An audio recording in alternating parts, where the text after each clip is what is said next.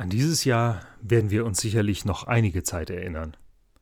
Es war ein Jahr voller Ideen, Pläne, Vorhaben, die alle nicht umgesetzt werden konnten. Was haben wir nicht alles vorgehabt? So haben wir vor etwa einem Jahr im Kirchenvorstand zusammengesessen und gemeinsam geplant, was wollen wir in diesem Jahr gestalten. Wir wollten mehr Begegnung in der Gemeinde.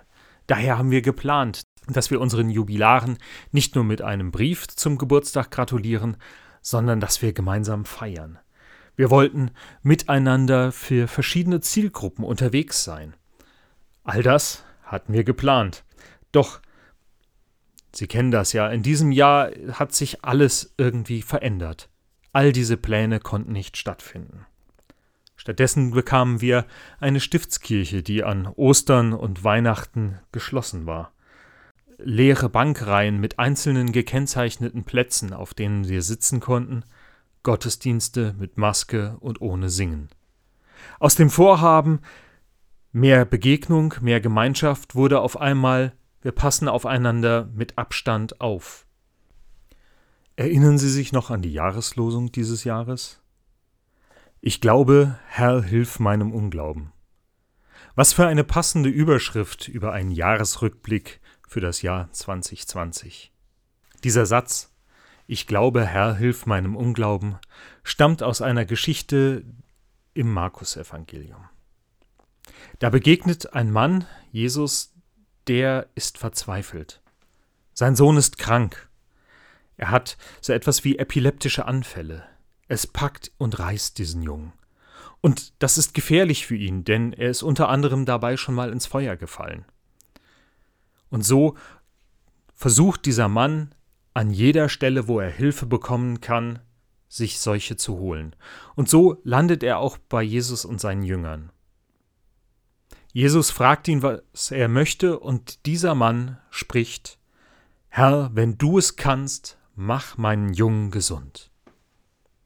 Doch Jesus antwortet ihm nicht damit, dass er seinen Sohn gesund macht, sondern du sagst, wenn du kannst. Ich aber sage dir, alle Dinge sind möglich dem, der da glaubt. Er gibt die Erwartung, den Wunsch an den Vater zurück. Er erfüllt ihn nicht einfach. Nein, er sagt diesem Mann, komm nicht einfach mit einer Erwartung an mich ran, ich möge tun, was du willst.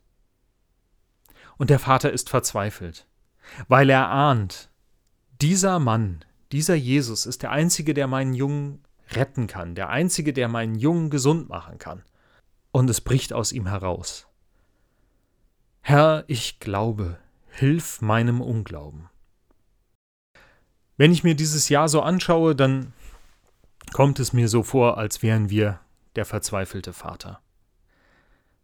Dieses Jahr mit all unseren Vorhaben und Plänen ist so grandios und krachend gescheitert. Was würden wir uns nicht sehnlicher wünschen, als dass einer kommt und das Wunder vollbringt, alles ist wieder gut. Das göttliche Wunder in Form eines schnellen Endes der Pandemie ist ausgeblieben. Stattdessen hat weder der Sommer noch irgendein Medikament dem Lauf der Pandemie einen Stopp versetzen können. Wir stehen da wie der Vater. Ich glaube, Herr, hilf meinem Augenglauben. Ich glaube, dass es irgendwie weitergehen kann. Ich glaube, dass es eine Normalität geben kann. Ich glaube, dass wir in unserer Kirche wieder eine Gemeinschaft leben können. Doch du, Herr, musst meinem Unglauben helfen, dass ich immer wieder gerade enttäuscht werde, dass die Fristen, die ich mir und die die Politik uns setzt, wann es denn wieder normal weitergehen kann, immer wieder aufgeschoben werden, dass es immer wieder länger dauert dass ich, wenn ich mir die Pläne anschaue, ich ahne, es ist noch im nächsten Jahr genauso weitergehen wird.